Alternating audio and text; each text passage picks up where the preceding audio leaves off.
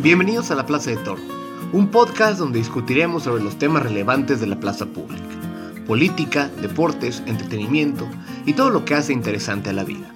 El día de hoy tendremos la segunda parte de la complicada relación que hubo entre el rock y el priismo, recordando los conflictivos conciertos de Queen en México.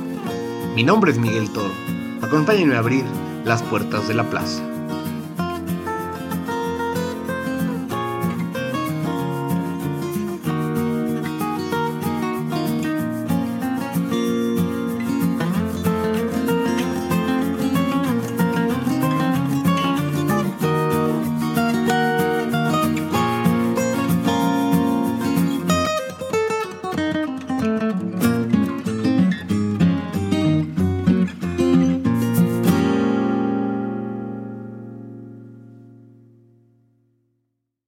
Eh, la última vez que estuviste en el espacio, mencioné brevemente que algún día tendríamos que platicar sobre Sí. Luis Miguel. Ese no es el día de hoy, ¿no? Hoy no es ese día. Pero vuelvo a pronto. sacar, es- esperemos que sí, pero vuelvo a sacar el tema, porque recuerdo que en esa columna tú decías que tú venías más de la crianza musical Sí. alejada, de- del pop, de siempre en domingo y el México de los 80. Eh, más del lado rock del mundo, ¿no? Primero que nada, platícanos de dónde surgió tu gusto por la música de rock y de pasada, ¿cuál fue tu experiencia con Queen? Ah, muy bien. Bueno, yo creo que mi gusto por el rock data de 1991, 1992. Yo era niña de primaria. Fuimos eh, de vacaciones, mi familia y yo, a Chicago. Y estaba muy de moda Nirvana. ¿No? Entonces... la época de Kurt Cobain. Exactamente. Entonces, eh, mi hermano mayor era muy fan como del glam metal, ¿no? Este hair metal como Poison o Skid Row, estas esas bandas, ¿no? Y, este, y decía que Nirvana era para niñas. Entonces... eh, Él era de veras. Sí. Bueno, entonces, eh, una vez fuimos a un centro comercial eh, ahí en la calle State y mi papá nos dio dinero para que compráramos lo que quisiéramos. Y entonces la, la primera vez que compré algo para mí fue el, de- el disco Nevermind de Nirvana. Aquel legendario disco. Sí, el gran disco de Nirvana y este, y bueno, pues me enamoré de la música rock y más porque era una época en la que obviamente estaba creciendo, estaba entrando a la pubertad, me sentía extraña y entonces toda esta onda muy gronchera de ser rarito school como que pegó muy bien con mi tipo de personalidad. Y entonces eh, empecé a escuchar mucho una estación que había en aquella época que es radioactivo. Y pues ahí ese era mi alimento, ¿no? Todo el tiempo estaba oyendo radioactivo, eh, incluso en la escuela lo estaba oyendo, no pelaba las clases, estaba escuchando radioactivo. Y, este, y bueno, pues eh, todas las bandas que ponían ahí, para mí eran como el canon. Ella es Concepción Moreno, periodista mexicana de cultura y entretenimiento que creció escuchando rock en los 80 y los 90. A diferencia de la mayoría de los mexicanos que se alimentaron musicalmente del pop que difundía Televisa a través de Siempre en Domingo con Raúl Velasco, ella pertenece a esas generaciones que continuaron el gusto por el rock interrumpido a principios de los 70 tras la censura del género después del Festival de Avándaro. En este episodio exploraremos la segunda parte del relato sobre la complicada relación entre el rock en México y el priismo en el siglo XX, haciendo particular énfasis en la desastrosa experiencia de Queen en México, producto de este entorno, y buscando responder cómo se transitó de la censura al resurgimiento del género. Como recordarán, en la primera parte de este relato, platicamos con el periodista Federico Rubli sobre los orígenes del rock en México y la complicada relación que tuvo con los gobiernos priistas de aquellas épocas. Pasamos de las películas de Mario Patrón en 1956 y los primeros grupos de rock como los Teen Tops y los Camisas Negras, a las bandas de rock de la onda chicana en la época de los cafés cantantes, hasta llegar al Festival de Rock y Ruedas de Avándaro de 1971. Pese a que el festival fue todo un éxito en términos musicales, la prensa de la época lo denostó como una bacanal, donde la juventud desenfrenada se regocijaba entre el sexo, las drogas y el rock and roll. Entonces, eh, yo aquí empiezo a tejer una hipótesis eh, política de por qué el festival fue denostado de tal manera y por qué se armó una campaña de desprestigio alrededor del Festival de Avándaro, ¿no? Para, eh, pues, totalmente desprestigiarlo, ¿no? Y yo digo que la razón fue precisamente porque Mario Moya Palencia, que seguramente lo estaban enterando puntualmente los agentes de gobernación en Avándaro sobre lo que estaba sucediendo, ¿no? Pues lo están, lo están alimentando toda esta información y entonces él dice, ve una ventana de oportunidad para darle un golpe político a Juan González, ¿no? Y entonces él dice, aunque me lleve yo eh, entre las patas a todo lo que es este movimiento del rock mexicano, que no le interesaba mucho, ¿no? Y entonces, ¿qué es lo que pasa? Mientras en Avándaro a las 3, 4, 5, 6 de la mañana se sigue desarrollando el festival, ¿no? El festival termina a las 8 de la mañana con el Three Souls in My Mind. Eh, mientras todo esto pasa, él, esa es mi hipótesis, ¿no? Empieza a armar toda una, una conjura mediática para denunciar al festival, ¿no? Y ahí es donde obviamente usan, como mencionamos, las fotografías de la encuadrada de Avándaro, y entonces empiezan a sacar tan pronto como los periódicos vespertinos del día domingo, nosotros estábamos regresando de Avándaro el día domingo, hicimos como nueve horas de trayecto de regreso porque la gente estaba regresando a pie, pero paramos en Toluca con eso de las nueve de la noche y entonces en Toluca vamos viendo los encabezados de los periódicos vespertinos que decían el total de genere en Avándaro, sexo eh, y drogas, y rock and roll eh, en Avándaro. Este, Se la frase famosa. Claro, reprobable la actuación de los jóvenes, tolerado por Carlos Jan González. Entonces ahí ya se ve la, la mano de gobernación queriendo precisamente este, desprestigiar a, Carlos Jan, ¿no? Y a nosotros se nos hizo un audito, porque nosotros veníamos muy contentos de, de Avándaro, ¿no? Este, y dijimos, bueno, caray, ¿En qué momento, no? ¿En qué momento? ¿De dónde? ¿Qué vieron? que nosotros no vimos, ¿no? Y como Nos perdimos de toda esa parte. Así es, ¿no? Como que dices, es una cosa totalmente extraña, ¿no? Detrás del desprestigio del festival y del rock por parte del gobierno, estuvieron las intrigas palaciegas entre el secretario de Gobernación, Mario Moya Palencia, y el gobernador del Estado de México, Carlos Jan González, por la sucesión presidencial de 1976. Buscando darle un golpe político a su rival, Moya Palencia le achacó el entrecomillado degenere del festival a Jan González, y la consiguiente campaña de desprestigio y censura logró que se le cerraran las puertas al rock en México. Ahora, ¿qué es lo, realmente lamentable para la historia del rock de todo esto que pasó en Avándaro? ¿no? O fíjate cómo venía Avándaro en, en un una, movimiento ascendente, básicamente. En una tendencia ascendente, o sea, de mucha euforia, haciendo rock de calidad, con muchos grupos, con las disqueras que les habían abierto las puertas, ¿no? Entonces, ¿qué es lo que pasa? Inmediatamente después de Avándaro, ¿no? Pues desafortunadamente toda esta campaña gubernamental de desprestigio y censura, pues es, es efectiva porque inmediatamente las disqueras le cierran las puertas a los grupos mexicanos, eh, los lugares donde se tocaba rock mexicano se cierran, ¿no? Ya no se, dejan de programar. Y, bueno, viene toda esta, esta campaña en contra del músico mexicano de rock, ¿no? Desafortunadamente muchos de ellos pues emigraron a Estados Unidos porque ya no había aquí oportunidades para seguirse desarrollando, se van a Estados Unidos y permanecen ahí. Muchos de ellos inclusive ya han fallecido estando allá, ¿no? Después de tantos años y, y bueno, se corta de tajo ese movimiento cultural, musical tan prometedor que era la onda chicana, se corta de tajo, ¿no? Y esa censura duró más o menos toda una década, ¿no? O sea, es la famosa década perdida del rock mexicano, ¿no? O sea, toda la década de los 70, pues es esa década en donde solamente hay algunos esfuerzos esporádicos de algunas tocadas, algunas cosas, pero básicamente todo era rock extranjero, ¿no? Este, yo mismo que escribía en una revista rock, el director me dijo, mira, ¿sabes qué? Ya no quiero que escribas nada sobre Avándaro, no quiero que escribas sobre grupos mexicanos, no quiero tener problemas escribe sobre rock extranjero, que hay mucho, y, este, pues ya no toques el rock mexicano, ¿no? Entonces, pues sí, así fue como fue toda una década de censura, ¿no?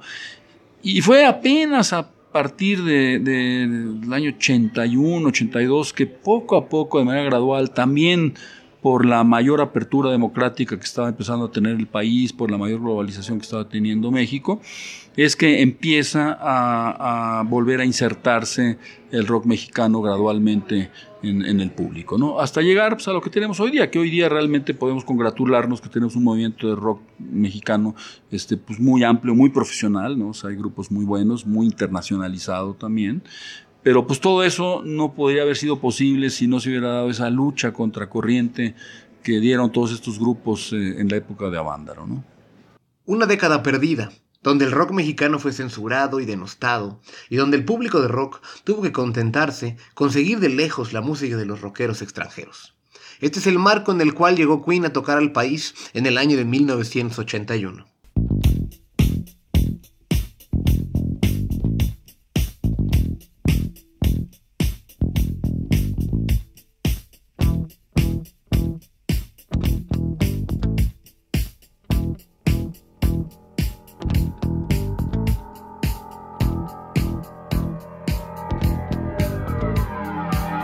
Llegó a la Ciudad de México el 8 de octubre de 1981. Venía al país como parte de la gira del disco de The Game, que incluía éxitos como Another One Bites the Dust y Play the Game. Tenía pactado tocar nueve conciertos entre las ciudades de Monterrey, Guadalajara, la Ciudad de México y Puebla. Era algo sin precedentes, ya que en México casi no había conciertos de rock y menos eventos masivos de bandas como Queen. Parecía que sería el comienzo de una nueva etapa más abierta para el rock en México, pero pronto veríamos que aún no superábamos la década perdida. Pues fíjate que Avándaro generó en, el gobierno un miedo a la cultura juvenil, ¿no? Este, a la reunión de jóvenes, a las aglomeraciones de público, pensando sobre todo en el 68, un miedo a que se repitiera. Y se hablaba como de una degeneración moral de la juventud si se permitían eventos como Avándaro de nuevo. De hecho, bueno, hay un dato muy chistoso. creo que fue en el periódico La Prensa que le echa muchas ganas a sus titulares. que pone, bueno, como pocos. Avándaro iba a ser una carrera de coches y un concierto de rock, un festival de rock. Claro. Y entonces, bueno, eh, la prensa titula, el festival no fue de coches, fue de motos. O sea, de marihuanos, pues. Eh, y bueno, entonces hubo un miedo absoluto, tanto del gobierno como de la sociedad del establishment, de que se repitieran eventos como Avándaro.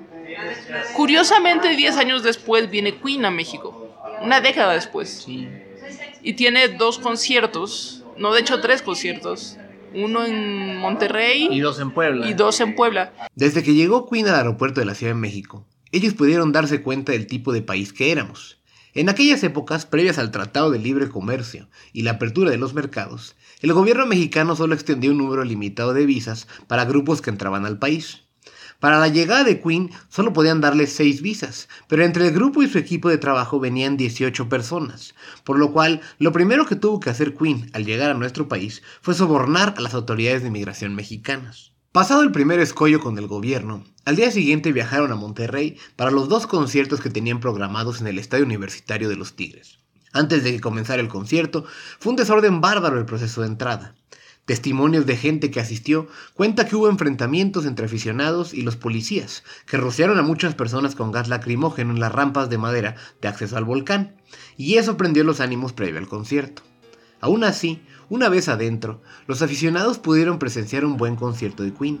Las grabaciones existen de dicho concierto muestran que el grupo de rock tocó sus grandes éxitos y que Freddie Mercury vestía una camisa blanca con el logo de Superman y Brian May una que tenía el mapa de México y decía Queen 1981.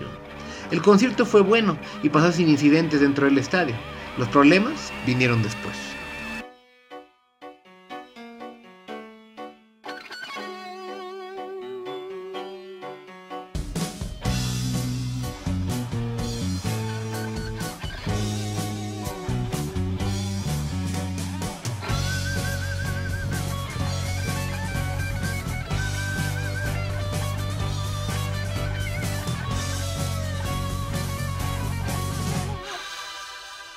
A la salida del concierto, una de las rampas de madera de acceso al recinto se venció y hubo varios heridos.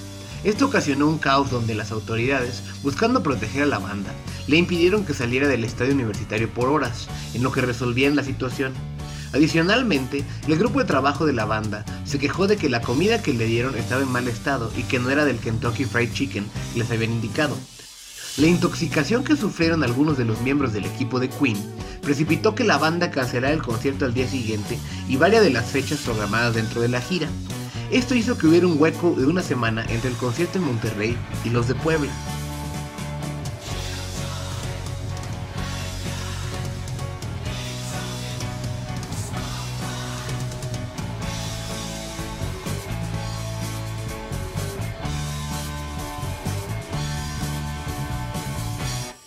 Para el 17 de octubre de 1981, la banda llegó a la ciudad de Puebla, donde daría dos conciertos en el Estadio Olímpico Ignacio Zaragoza. Para los que piensan que por ser un estadio olímpico sería grande, se sorprenderán al saber que este recinto era muy pequeño y no estaba acondicionado para recibir una banda de la magnitud de Queen. La idea era simple, el gobierno de México no estaba cómodo con que hubiera multitudes masivas en conciertos de rock. Para entrar al deplorable estadio, la gente tenía que pasar minuciosos filtros de seguridad donde los policías les quitaban las pilas a las cámaras, argumentando que no se podía grabar, pero después, adentro, las revendían mucho más caro. Al mismo tiempo, la banda también estaba sufriendo por la falta de infraestructura del lugar. En el backstage solo tenían un baño, con un excusado que no tenía seguro, de forma que se tuvo que ir un sistema de letreros para indicar que estaba ocupado o vacío. Cuando comenzó el concierto, todo parecía estar yendo de acuerdo al plan. La banda tocaba sus canciones de manera armoniosa y el público disfrutaba. No obstante, la gente ya estaba muy borracha, y cuando Freddie Mercury y otros miembros de la banda se pusieron sombreros de paja, el público se molestó. Tal vez se sentían ofendidos, pero empezaron a aventarle los objetos que encontraban a la banda. Lo que se narra del concierto de Puebla en el 81 es que, digo, ni tú ni yo habíamos nacido, es que es un público sin domar, no un público que no sabe comportarse en gran masa, que la gente se asustó mucho porque se decía que estaban fumando marihuana y estaban teniendo relaciones sexuales ahí en el foro y no sé qué. Digo, yo que voy a muchos conciertos de rock al año, nunca he estado en un concierto de rock en México donde no huele a marihuana. Esas cosas han cambiado y ya nadie se escandaliza. Pero en Puebla era este público salvaje que pasa algo muy chistoso. Eh, Freddie Mercury se decide ponerse un sombrero de charro. Claro. Y eso en vez de hacerle más llevadero el concierto, se lo complicó, o sea, la gente se sintió ofendida. Y entonces le aventaron de todo, agua de riñón, este calcetines, zapatos. Freddie Mercury no ayudó mucho, ya que al parecer retaba al público, arengándolo a que les aventaran más cosas. Uno de esos zapatos golpeó al bajista John Deacon en la cabeza, y un calcetín con tierra mojada golpeó la guitarra de Brian May, rompiendo una de las cuerdas. La banda, visiblemente frustrada, terminó más rápido el concierto y se fue, con Mercury despidiéndose de la siguiente forma. Thanks for the shoes. Adiós amigos motherfuckers. Bunch of tacos. Adiós.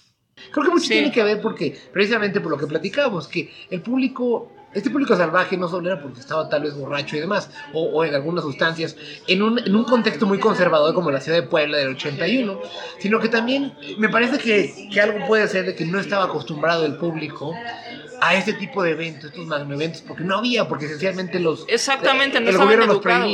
No, estaban, no estábamos eh, educados para esos conciertos.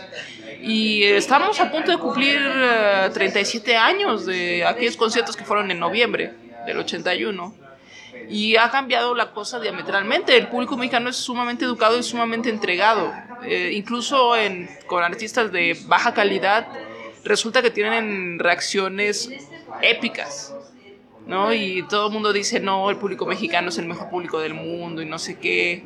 El público mexicano es el mejor público del mundo.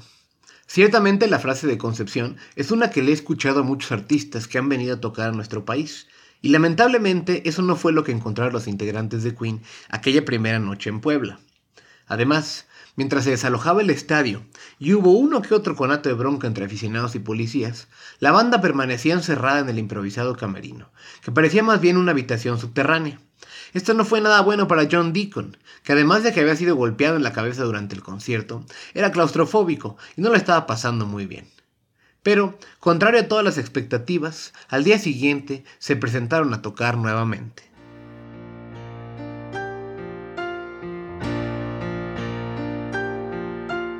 El 18 de octubre, la banda subió al escenario dispuesta a pasarla mejor que la noche anterior. Hasta John Deacon venía portando el casco de los Dallas Cowboys en la cabeza para protegerse de posibles proyectiles. Afortunadamente, esa noche, no hubieron más zapatos volando al escenario, el concierto transcurrió con normalidad y el público en Puebla pudo disfrutar de interpretaciones en vivo de Keep Yourself Alive, Killer Queen, Somebody to Love y obviamente Bohemian Rhapsody. Al final del concierto, Freddie se despidió diciendo, Thank you for being much better than yesterday. Every one of us thanks you for that. Adiós.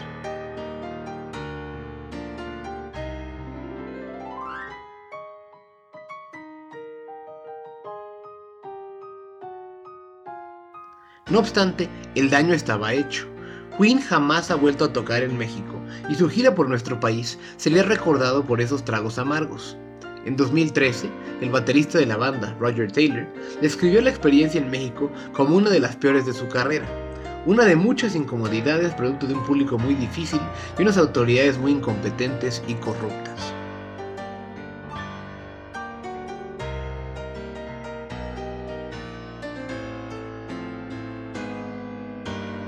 Tras esta década perdida, México aún no estaba listo para estos conciertos de rock.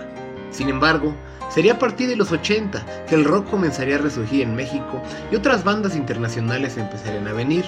A diferencia de otros países latinoamericanos, donde los gobiernos fueron tan o más represivos que el mexicano, no hubo esa misma censura hacia el rock que tuvimos aquí y que obligó al público mexicano a tener que reaprender mucho de su interacción con el género. Este proceso fue largo, tomó tiempo y necesitó del apoyo de las disqueras para lograrlo, pero casi 40 años después se puede decir que el problema ha sido superado. El concierto de Queen fue, yo creo que un punto de quiebre. Eh, luego empezaron a venir otras bandas, vino Police, vino eh, Tom Jones, se presentaban en hoteles, curiosamente, en centros de convenciones de hoteles. Ya, eh, lugares muy pequeños para, para, para, el tamaño de bandas y sobre todo para la convocatoria. Yo, yo recuerdo precisamente el concierto de reencuentro de Police o de la gira de reencuentro que tuvieron en 2007, creo que fue, que tocaron en el Foro Sol pues es el Foro Sol con, con el aforo que tiene, ¿no? Este, mucho más grande que, haber tocado en un hotel. Ahorita estamos grabando en un hotel y aquí caemos 10 personas, ¿no? Este... Sí. sí, sí, sí. Y um, el concierto de Police y el de Tom Jones fueron también parteaguas en, pues, domar al público, en enseñarle a la gente cómo se debe comportar eh, una vez que está reunido en banda, ¿no? Y cómo tratar a los artistas también y esas cosas que parecen tan básicas, pero que realmente el público no tuvo que reaprenderlas. Fíjate que el fenómeno argentino es especialmente interesante. Yo soy muy seguidora de Charlie García y de sus proyectos que ha tenido a lo largo de su carrera.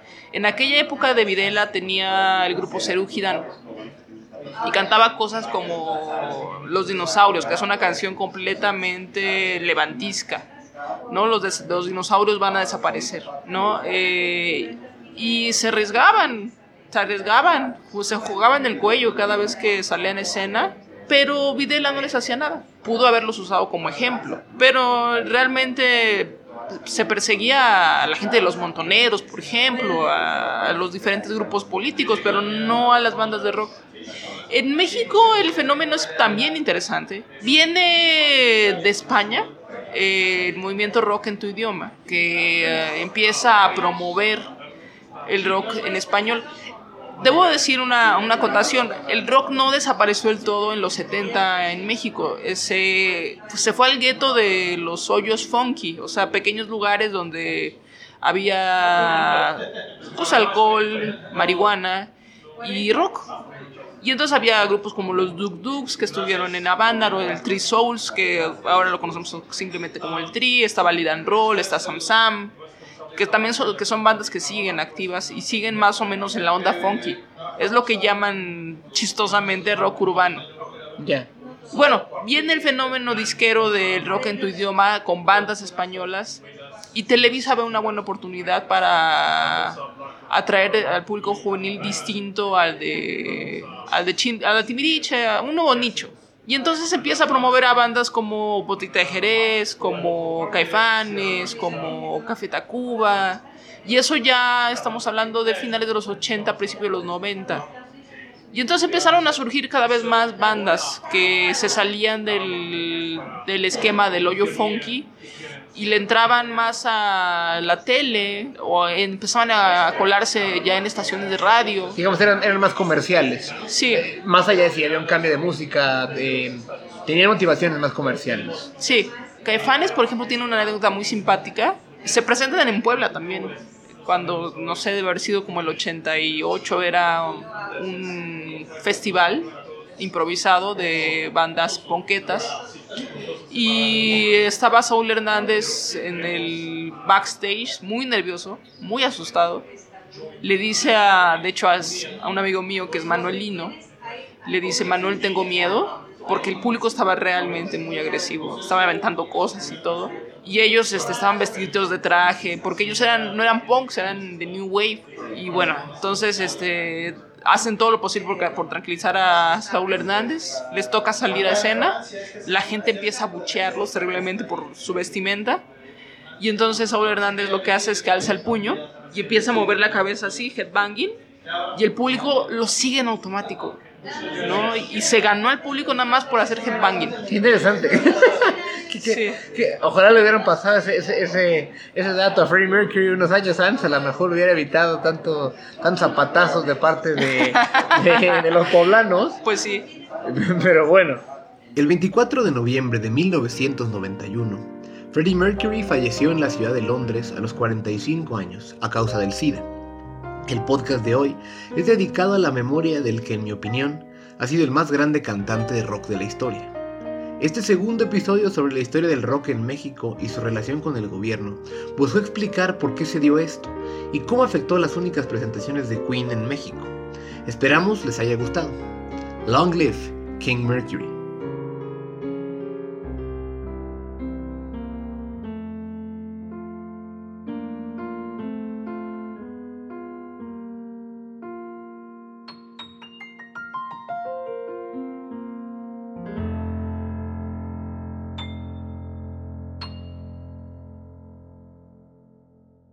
La próxima semana tendremos un episodio sobre el cambio de gobierno en México, con el inicio de la presidencia de Andrés Manuel López Obrador y lo que deja el sexenio de Enrique Peña Nieto. De Metepec a la Roma, un cambio de gobierno vendido como una transformación de país. Agradezco nuevamente a los ponentes que participaron en este episodio y les agradezco a ustedes que nos ayuden a llegar a más personas compartiendo este podcast con algún amigo a quien le pueda interesar. Recuerden que pueden suscribirse al podcast en el app de Podbean, en iTunes y en Spotify. Si pueden, déjenos un comentario o review. Para cualquier cosa, me pueden encontrar en Twitter en arroba.